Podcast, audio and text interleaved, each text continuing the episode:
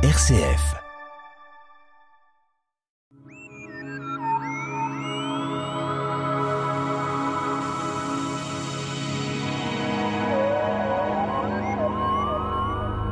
Aux confins de l'univers, comètes et étoiles filantes sont mystérieuses mais connues des astronomes professionnels et des amateurs. Elles sont de passage et apparaissent de temps à autre. Notre invité, Nicolas Rossetto, Club d'astronomie Les Pléiades, pour en parler.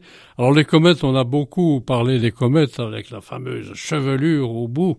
Tout ça demande d'expression, demande des informations, Nicolas. En effet, euh, bonjour Pierre, bonjour à tous. Une comète, comme son nom devrait l'indiquer, cométesse, la chevelure est en fait un vestige du, du système solaire et nous allons euh, essayer d'explorer euh, ce qu'il en est plus précisément.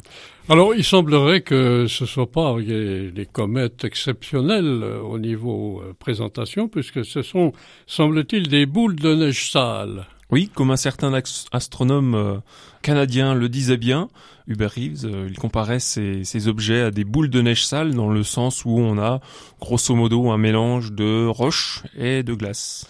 Et on a également que ces comètes, euh, elles font partie de notre galaxie, elles tournent autour du Soleil, comme les autres planètes, mais à des distances différentes. À des distances différentes, elles sont sur des orbites qui ne sont pas circulaires, c'est-à-dire que euh, elles auront tendance à se rapprocher euh, beaucoup du Soleil à un moment donné de leur passage et s'en éloigneront beaucoup le reste du temps. Alors on sait qu'elles sont composées de glace et puis qu'il y a la fameuse queue des comètes euh, mais ce ne sont pas que des glaces. À l'intérieur, c'est rocheux.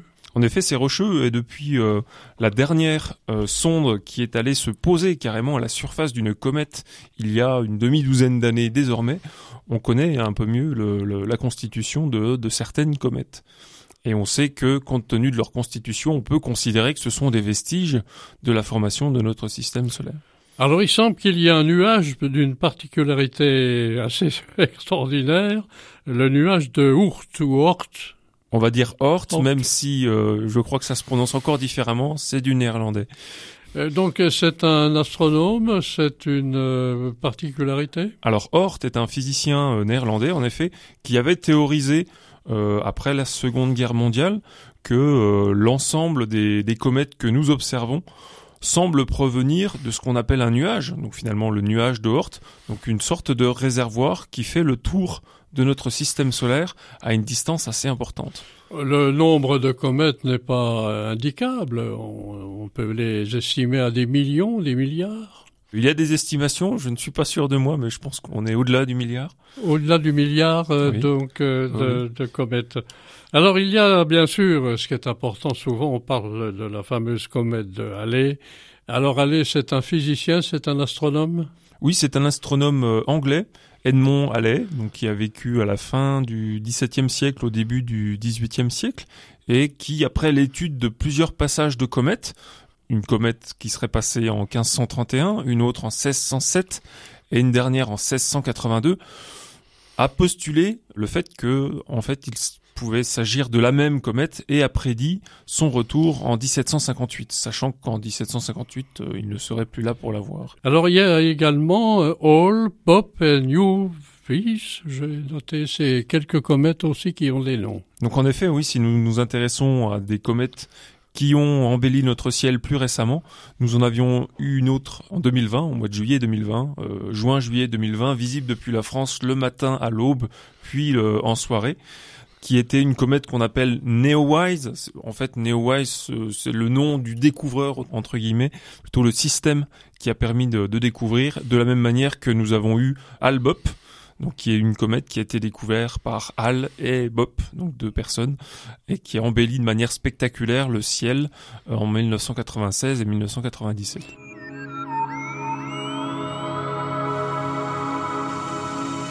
La tête dans les étoiles le magazine de l'astronomie sur RCF Jura, présenté par Pierre Vialet avec la collaboration de l'Astroclub Les Pléiades à Dole.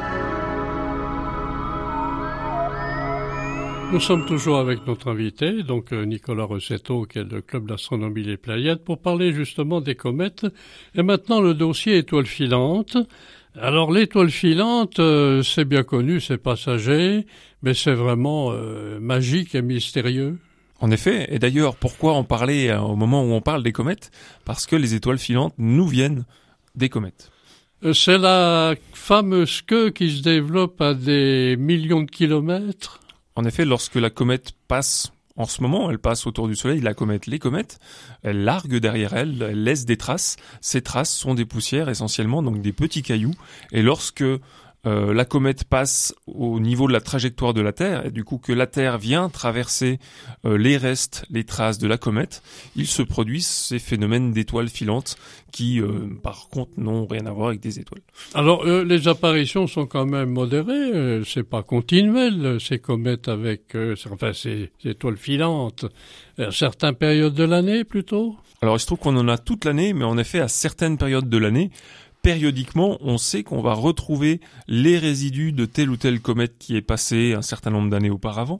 Et nous avons des euh, périodes de l'année pour lesquelles des nuages plus denses sont traversés par la Terre, ce qui occasionne des pluies, si on ose dire, plus importantes. Alors bien sûr, il y a des nuages de poussière, alors que lorsqu'on garde un été extraordinaire, bien étoilé, on peut pas s'imaginer que les étoiles un jour peuvent exploser et se réduire en poussière. Oui. Est-ce que c'est la vérité? Alors, c'est la vérité, mais par contre, comme on le disait auparavant, ce n'est pas en rapport avec les étoiles filantes.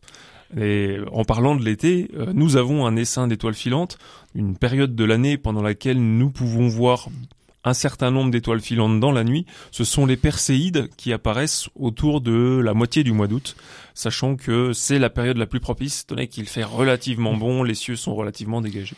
Alors ces comètes, en fait, ces étoiles filantes vont traverser les nuages également, euh, donc on les apparaît, ne apparaîtront que lorsqu'on a une vue claire et précise. Lorsqu'il y a nuages, on ne les voit plus. Parfois, on peut en voir certaines lorsqu'il y a des nuages d'altitude qui ne sont pas très épais, ou alors vraiment si on a affaire à ce qu'on appelle un bolide, c'est-à-dire un objet suffisamment gros pour que lorsqu'il brûle dans l'atmosphère, parce qu'une étoile filante c'est ça, un morceau de caillou qui brûle dans l'atmosphère, est suffisamment gros pour brûler suffisamment intensément et euh, dispatcher, euh, enfin, diffuser sa lumière euh, au loin jusqu'à travers certains nuages. Alors il semble, Nicolas, qu'il y ait également des essaims d'étoiles filantes. Alors les étoiles filantes ne sont pas indépendantes, on en voit une de temps à autre qui file, mais il y a des essaims et on les voit mal ces essaims à, vue à l'œil nu. Alors en effet, l'essaim en tant que tel, on ne le verra pas lorsqu'on parle d'un essaim d'étoiles filantes. Donc finalement, c'est le, le nuage de poussière que la Terre traverse à un moment donné dans l'année et étant donné que l'on traverse ce nuage de poussière-là, donc la, Terre voyage dans l'espace dans une direction donnée à un moment au passage de, ce nuage-là, on a l'impression que la plupart des étoiles filantes cette nuit-là sont en provenance d'une zone du ciel.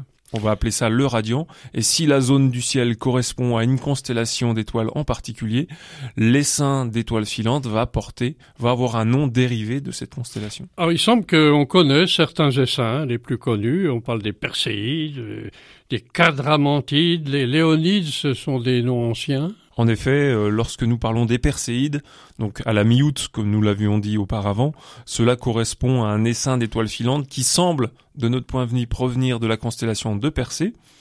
Lorsque nous parlons des quadrantines, alors il se trouve que les quadrantides c'est un ancien nom, ce sont des étoiles filantes qu'on va voir plutôt début janvier, et les quadrantines correspondent plutôt à la constellation du Bouvier. Et enfin, lorsque nous parlons des léonides, à la moitié du mois de novembre, léonide, Léo le lion, donc les étoiles filantes ont l'air de provenir de la constellation du lion. Alors on parle euh, maintenant de l'orbite de la Terre que l'on connaît, où il semblerait que l'on croise des débris d'étoiles filantes. Alors voilà, lorsqu'on croise les débris de la comète, donc on a les étoiles filantes, mais qui dit croiser les débris de la comète, ça veut dire que la comète est passée par là.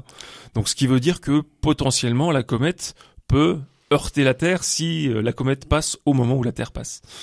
Alors les dimensions de ces fameuses comètes euh, peuvent être immenses ou peut-être petites. On, on voit que des personnes des clubs d'astronomie récupèrent de temps à autre des déchets sur le sol de ces comètes. Alors oui, on peut récupérer des, des, résidus de, des étoiles euh, filantes. Les comètes en tant que telles, finalement, euh, sont bien plus grosses que ces résidus, hein, qui sont de l'ordre du centimètre pour ce qu'on peut récupérer au sol, parfois plus, mais on a plutôt affaire à des objets de quelques centaines de mètres d'envergure, voire quelques kilomètres. Donc on imagine mal un jour ou l'autre une comète super viendrait heurter la Terre, encore que c'est peut-être déjà arrivé. Alors c'est peut-être déjà arrivé, mais si on considère un objet de l'ordre du kilomètre qui vient percuter la Terre, je pense que les dégâts risquent d'être considérables. Alors en résumé de notre propos, il semble bien que comètes et étoiles filantes ont des caractéristiques bien sûr, des origines on les connaît, mais on est toujours en réflexion concernant l'étude de ces phénomènes. En effet, et heureusement qu'on a les comètes, sinon nous n'aurions pas d'étoiles filantes. Eh bien, donc, Nicolas Rossetto, sans parler non plus des comètes et des étoiles filantes, parlons des éphémérides de la semaine. Voici les éphémérides du mercredi 25 janvier au mardi 31 janvier 2023. Le soleil se lèvera environ à 8h04 le matin et se couchera environ, donc en moyenne, à 17h34 le soir. Pour ce qui est de la Lune, nous aurons affaire au premier quartier le 28 janvier, donc il sera encore temps, si le ciel est dégagé, de l'admirer, profitant de la faible luminosité de notre astre. Pour ce qui est du 30 au soir, elle sera à proximité euh, de Mars et des Pléiades. Si nous considérons l'observation de Mercure, en ce moment, étant donné qu'elle est noyée dans les lueurs du Soleil à l'aube ou au crépuscule, il va être compliqué de l'attraper.